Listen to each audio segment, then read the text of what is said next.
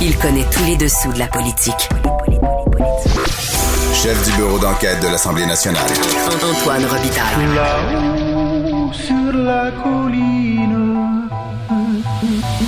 Là-haut sur la colline. Cube Radio.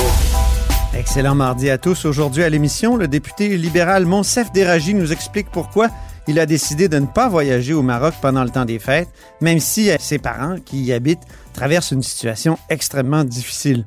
On discute aussi avec le député des aléas du Parlement virtuel. Mais d'abord, mais d'abord, je m'entretiens avec un jeune auteur qui, dans un essai récent, fait notamment un intéressant parallèle entre le personnage du 19e siècle, Étienne Parent, et notre premier ministre, François Legault. Grand philosophe, poète dans l'âme. La politique pour lui est comme un grand roman d'amour. Vous écoutez Antoine Robitaille. Là-haut sur la colline. Mon prochain invité à l'âge de mon aîné, son éditeur Boréal le présente d'ailleurs comme un millénarial.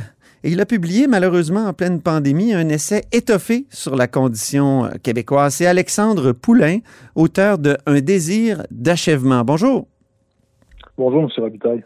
Alors, comme je l'ai dit, votre éditeur vous présente comme un millénial ou un millénarial. Là. Je, je pense que c'est millénarial qu'il faut dire. Mais vous sentez-vous faire partie de cette génération qu'on pourrait appeler génération 2012, celle qui a fait le printemps érable?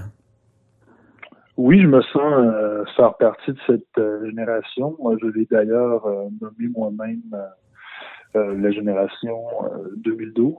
J'ai beaucoup en commun avec cette génération, peut-être pas pour ce qui est des, des aspirations, mais peut-être que j'ai en commun avec eux, on pourrait dire par la négative, parce qu'on a tous été politisés sous le régime de, de, Jean Charest, qui est Oui. une ère particulièrement florissante pour s'intéresser euh, la politique. Donc oui, euh, millénial, mais bon, euh, contrairement à plusieurs, euh, je me définis d'abord et avant tout comme, euh, comme un citoyen du Québec. Oui. Vous dites que c'est la dernière génération à pouvoir euh, se poser la question du Québec, la question du projet politique qui serait apte à perpétuer une culture québécoise vivante en Amérique. Euh, euh, pourquoi c'est la dernière? La question qui m'a guidé euh, dans ce livre, la question de départ, c'est une question que Fernand Dumont s'était posée et qui, bon, lui-même avait posé à ses concitoyens dans un essai en 1995, qui est la suivante. Euh, une nation comme la nôtre vaut-elle la peine d'être continuée? Et on dirait que euh, les Québécois, au cours des dernières décennies, n'ont pas été nécessairement capables de répondre à cette question. Euh, ne serait-ce que le référendum de 1995, c'est un oui ni non. Ça, que, je- crois que ma génération soit la dernière à pouvoir porter ce projet-là, c'est plus un pari qu'autre chose. On ne peut pas le démontrer scientifiquement, mais il y a plusieurs indices qui nous laissent croire qu'il faut agir euh, euh, rapidement. Des statistiques euh, par rapport à la langue euh, d'usage, des, statistiques euh, démographiques, etc. Euh, donc, c'est ça, c'est plus un pari, euh, un pari qu'autre chose. Oui. C'est pour encourager, euh, en- c'est pour inciter à l'action euh, politique. Est-ce qu'il pourrait y avoir un Québec sans le marqueur de la langue française?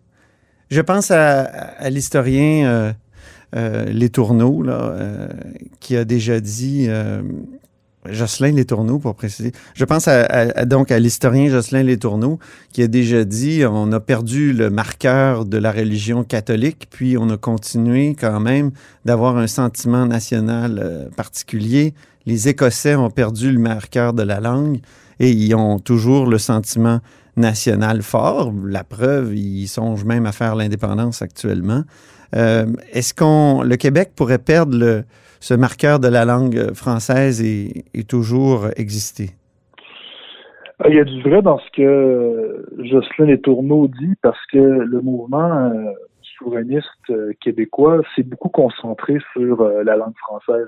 On le comprend bien, c'est un, un marqueur distinctif en Amérique du Nord. Et euh, bon, à l'époque du Canada français, c'était un peu le, le- ce qui nous distinguait, c'était le, le triptyque euh, euh, notre foi, notre langue euh, et nos droits, donc nos droits avec le avec le, droit civil. Mais euh, maintenant qu'on a perdu la religion catholique, c'est clair qu'il nous reste la langue. Il faut il faut s'y atteler. mais on a oublié aussi que l'une des premières caractéristiques d'une nation, euh, c'est la mémoire. Euh, puis on le voit, c'est en ce sens que les, que les Écossais d'aujourd'hui sont toujours habités par un sentiment d'indépendance, Mhm. non plus leur langue. Donc, le mouvement souverainiste, nationaliste de manière générale, se concentre beaucoup trop euh, sur euh, la langue. D'ailleurs, c'était euh, ben, en sciences sociales, il y a des, il y a plusieurs querelles autour de ça, ben, querelles, querelles théoriques. Fernand Dumont, le sociologue, a toujours plus défendu la nation au Québec comme une entité mémorielle, alors que d'autres, comme Gérard Bouchard, ont voulu simplement promouvoir la, car la caractéristique linguistique du Québec qui serait une francophonie euh, nord-américaine et qui devrait, pour euh, euh, passer à l'avenir, ne plus faire référence au vocable canadien-français, etc. C'est ce qui expliquerait ce que vous mentionnez dans votre épilogue, c'est-à-dire que euh, je lis la phrase. Ces dernières années, longue est devenue la liste des morceaux de notre patrimoine culturel et religieux qui ont été détruits, abandonnés ou marqués par une vétusté qui en a forcé la fermeture. Moi, j'ajouterais la, démolition. donc, euh, c'est ça. On se fout un peu de la mémoire comme on se fout du patrimoine, ou le patrimoine, la manière dont on le traite, nous révèle euh, que, que la mémoire, c'est pas très important.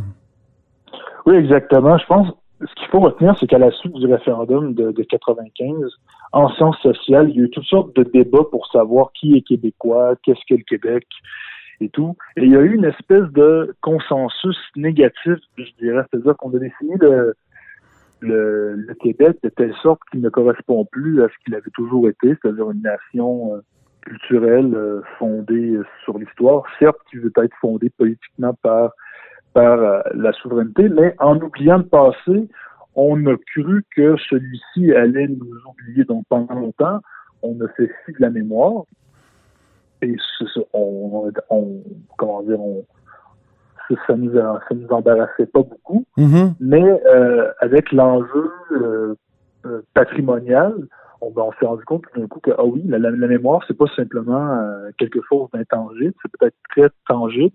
On a vu que notre patrimoine culturel, religieux était en complète euh, déliquescence, que ce soit dans, dans les campagnes ou euh, dans nos villes. Donc, et puis le devoir a fait une merveilleuse, euh, on a fait une merveilleuse couverture. Mais ça a été l'occasion pour nous euh, de nous rendre compte que euh, cet oubli de la mémoire nous rattrapait.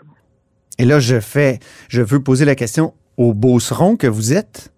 400 maisons euh, démolies à Sainte-Marie, dont plusieurs dans Sainte-Marie-de-Beauce, euh, dont plusieurs euh, patrimoniales. Comment vous avez pris ça, vous? Comment vous... Euh, comment vous, On sait que c'est lié à l'inondation, mais est-ce qu'il n'y a pas là un exemple extrême de, de je m'en foutiste à l'égard du patrimoine?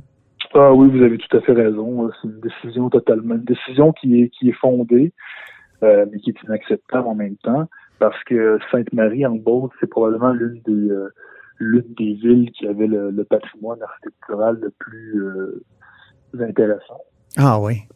Mais c'est typique d'un c'est typique d'un Québec qui n'a pas vraiment qui en a rien à faire de son histoire, de son patrimoine, et ça m'a pas mm -hmm. ça m'a pas surpris. Mais vous savez, en Beauce, on n'a pas on n'a pas entendu, on n'a pas attendu nécessairement des inondations pour faire des démolitions de de bâtiments euh, patrimoniaux. Oui, vous dites que la Beauce est très tournée vers les États-Unis, vers euh, c'est un, un, chapeau de remplacement, vous dites? Pourquoi vous dites ça? Comment Qu'est-ce qui vous amène à, à, dire ça? Ah, je disais simplement que quand on est euh, en, en, bordure euh, de la frontière avec euh, les États-Unis, c'est-à-dire que la culture américaine, euh, dans toutes ses facettes, euh, nous est très proche. Et quand on n'a pas l'impression qu'il y a une culture euh, québécoise qui est palpable autour de nous, bien, quand je dis que c'est un, chapeau de remplacement, c'est-à-dire que si y a un vide, on va le combler. Et puis le, Mm -hmm. le vide-là est comblé par la culture américaine, mais c'est pas juste en Beauce, au Québec, c'est partout dans le monde maintenant. Ouais. Vous est-ce qu'on pourrait vous décrire comme un, un mélancolique? C'est ainsi que qu'on a souvent décrit vos principaux inspirateurs, là, Jean Boutiette, Fernand Dumont, Jacques Beauchemin et compagnie. Euh, Est-ce que vous acceptez l'étiquette? Euh, oui, je l'accepte. D'ailleurs, c'est euh, Jocelyn Tourneau, un professeur de, de philosophie, qui avait euh, justement qualifié cette lignée-là de, de nationaliste euh, mélancolique. Moi, je vais accepter l'étiquette alors que d'autres vont la refuser. La différence, c'est qu'ils sont euh, professeurs à l'université, donc euh, théoriciens, et qui veulent pas euh, joindre des états d'âme à leur explication. Mais dans ma posture, oui, c'est tout à fait ça me dérange pas du tout, euh, pourvu que je définisse l'étiquette moi-même. Une fois qu'on a dit mélancolique, euh, oui, c'est vrai, mais ce qu'il faut surtout retenir, c'est que euh, cette lignée de penseurs, d'intellectuels, c'est surtout ceux qui ont voulu penser l'inachèvement du Québec, penser le Québec comme une, une entité inachevée, fragile, immature qui mérite comme un enfant qu'on euh, la conduise euh, vers sa maturité. La maturité, euh, évidemment, dans l'imaginaire québécois, c'est l'atteinte de, de l'âge adulte, mm souveraineté. On peut, on peut ne pas vouloir s'inscrire dans ce paradigme, mais moi, c'est celui qui a guidé qui a guidé ma, ma pensée, d'où le titre Un désir d'achèvement. Oui. Quand on est mélancolique, est-ce qu'on peut avoir quelque espoir pour l'avenir? Parce que la, politique, c'est le goût de l'avenir. Puis moi, j'ai l'impression quand on est mélancolique, on est un peu euh, pessimiste, voire défaitiste. Est-ce que euh, vous parlez de, par exemple, pour la CAC, vous dites c'est un, vous dites sans horizon. Vous dites, euh, vous, donc, est-ce que c'est possible?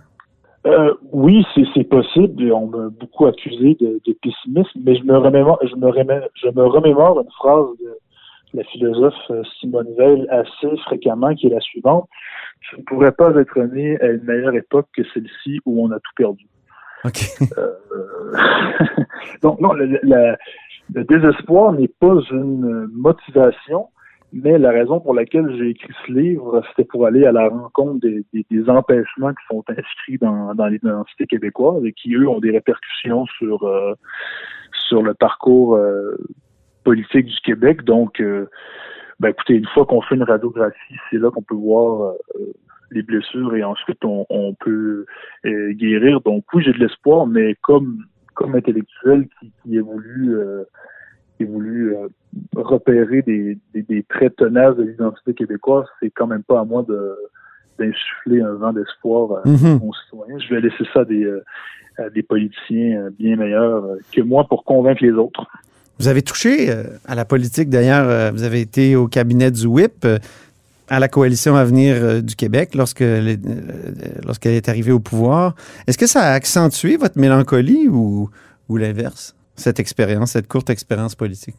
je dirais que j'ai vu à quel point, ben, c'est sûr qu'il y, a une frénésie au début. Hein, les, libéraux sont là, étaient là depuis 15 ans. J'étais en sixième année, les libéraux étaient au pouvoir. À 18 ans, ils l'étaient toujours. Euh, donc, il y avait une, une frénésie d'un vent, euh, d'un vent nouveau.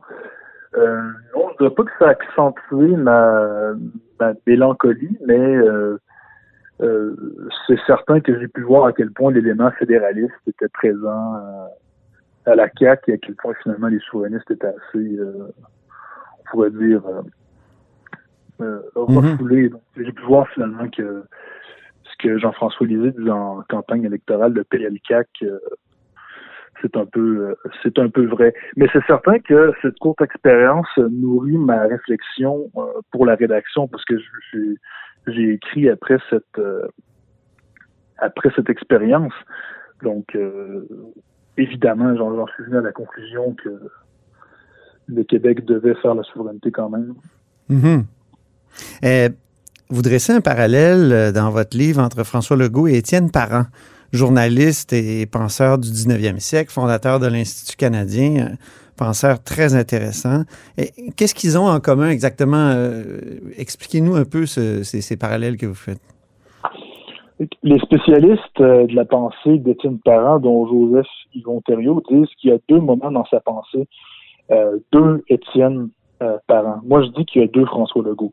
Étienne Parent, c'est un, euh, journaliste qui était rédacteur en chef du journal Le Canadien euh, à Québec, qui était proche du Parti patriote et qui, avant les rébellions, Lac d'Union avait une conception politique de la nation qui voulait jouer le jeu des libertés anglaises. Donc, les Canadiens français devaient avoir les mêmes droits que les sujets de Sa Majesté parce qu'ils étaient euh, eux-mêmes.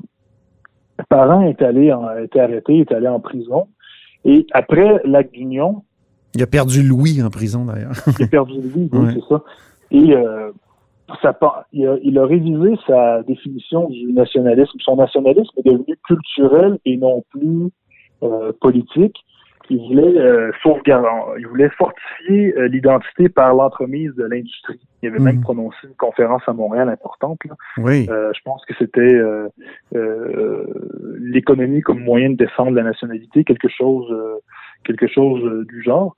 Et, et donc pour lui, la, politique à ce moment-là, après le grand échec de, de 1940 ne servait plus à grand-chose. Il parlait de la mer orageuse de, de la politique et c'est le premier même à avoir utilisé le vocable euh, de Canadiens français.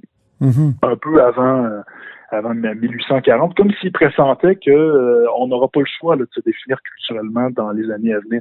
Et parallèlement, il y a le premier Legault qui s'est lancé en politique en 98 comme ministre de l'Industrie. D'ailleurs, pour Legault, à ce moment-là, il y avait une, conception politique de la nation pour lui parce que la liberté politique du Québec était associée mm-hmm. à la souveraineté. Et c'est comme si, euh, en quittant le PQ, en fondant la CAQ, il avait pris toute la mesure de l'échec de 1995 que ça signifiait. Et le PQ euh, a eu du mal à prendre toute la mesure de, euh, de Mhm. cet échec. Et ensuite, Legault euh, a révisé sa, position euh, nationaliste. Il, l'a axé beaucoup plus sur un nationalisme euh, culturel où on fait référence aux, euh, aux, euh, 400 ans d'histoire du Québec à la langue, à sa culture. Ça se retrouve dans le manifeste pour la coalition euh, euh, de l'avenir du Québec. Donc, le, le parallèle en- entre les deux est intéressant, ce qui montre que euh, dans l'histoire du Québec, euh, chaque euh, échec politique euh, pousse à une sorte de repli culturel. Mhm. Étienne Parent a eu un moment de grand découragement, vous le dites, après 1840, après l'Union, il s'est dit euh, on, devrait peut-être s'assimiler. Euh, Il n'y a rien de, tout ça chez François Legault. Non, il n'y a rien de tout ça euh, chez François Legault, mais ce qui est d'autant plus euh, intéressant, c'est que, euh, justement, comme je le disais, Étienne Parent euh, parlait de la nécessité de fortifier le- l'identité par l'entremise euh, de l'économie. Et tout le parcours politique de François Legault semble avoir été guidé par ça. D'ailleurs, quand il est devenu ministre en 98, c'était en tant que ministre de l'Industrie. Et quand Oui. on lit les, euh, les discours d'ouverture euh, en novembre 2018, euh, ça revient. Donc, tout le parcours de François Legault repose sur la nécessité pour le Québec de rattraper les autres sociétés nord-américaines sur le plan de, de la richesse euh, collective. Mhm. Et ça, c'est clair pour Legault, c'est dans le but de, de solidifier le Québec, de solidifier euh, l'identité québécoise, il le dit très clairement. Et moi, ce que je dis, c'est que c'est un rattrapage intéressant, c'est un rattrapage sans horizon. Et c'est d'autant plus euh, sans horizon que la pandémie est venue nous rattraper et que, euh, bon, quel sera le projet de la CAQ après la pandémie? euh, Mhm. je, reviens au titre de votre livre, euh, Achèvement, au, mot-clé, ou disons, au mot central du titre, euh, Achèvement. Est-ce qu'il peut y avoir un autre achèvement que l'indépendance politique? Je pense à, Gérard Bergeron, qui est un, ancien, euh, comment dire, qui est un penseur québécois, professeur en sciences politiques à l'Université Laval dans les années euh, 60, 70, euh, 80, qui est décédé maintenant. Mais quelques mois avant le référendum de 95, je l'avais interviewé et il me disait J'ai toujours pensé que l'avenir collectif pouvait être assuré en deçà de l'indépendance politique. Est-ce que vous croyez qu'il peut y avoir un achèvement euh, autre que par l'indépendance? Est-ce que dans- au sein du Canada, avec une nationalité mieux reconnue, euh, une autonomie peut-être aussi? Je pense que c'est possible en principe, mais que la réalité, euh, la réalité politique montre que c'est euh, montre que c'est très difficile. J'ai d'ailleurs choisi ce titre parce que, à mon avis, il comporte une équivoque. Euh, il y a un désir d'achèvement qui traverse notre histoire, mais il y a aussi un désir d'achèvement, d'en finir une fois pour toutes, comme on achève des chevaux. Ah oui. il y a carrément, y a- il y a un désir de pérennité. Il y a un désir euh, d'en finir avec euh, cette existence euh, qui ne va pas de soi, euh, qui provoque des, des ressassements identitaires euh, infinis. Euh, mais je pense qu'au stade où on est rendu, l'achèvement dont on a besoin, c'est toujours lui-même, c'est que le Québec se saisisse des moyens politiques de son existence. Ben, très bien. Merci beaucoup, Alexandre Poulain. Merci, M. Robitaille. Donc, euh, écrivain, auteur de Un désir d'achèvement aux éditions Boréal. Vous écoutez, comme vous vous en doutez, là-haut sur la colline.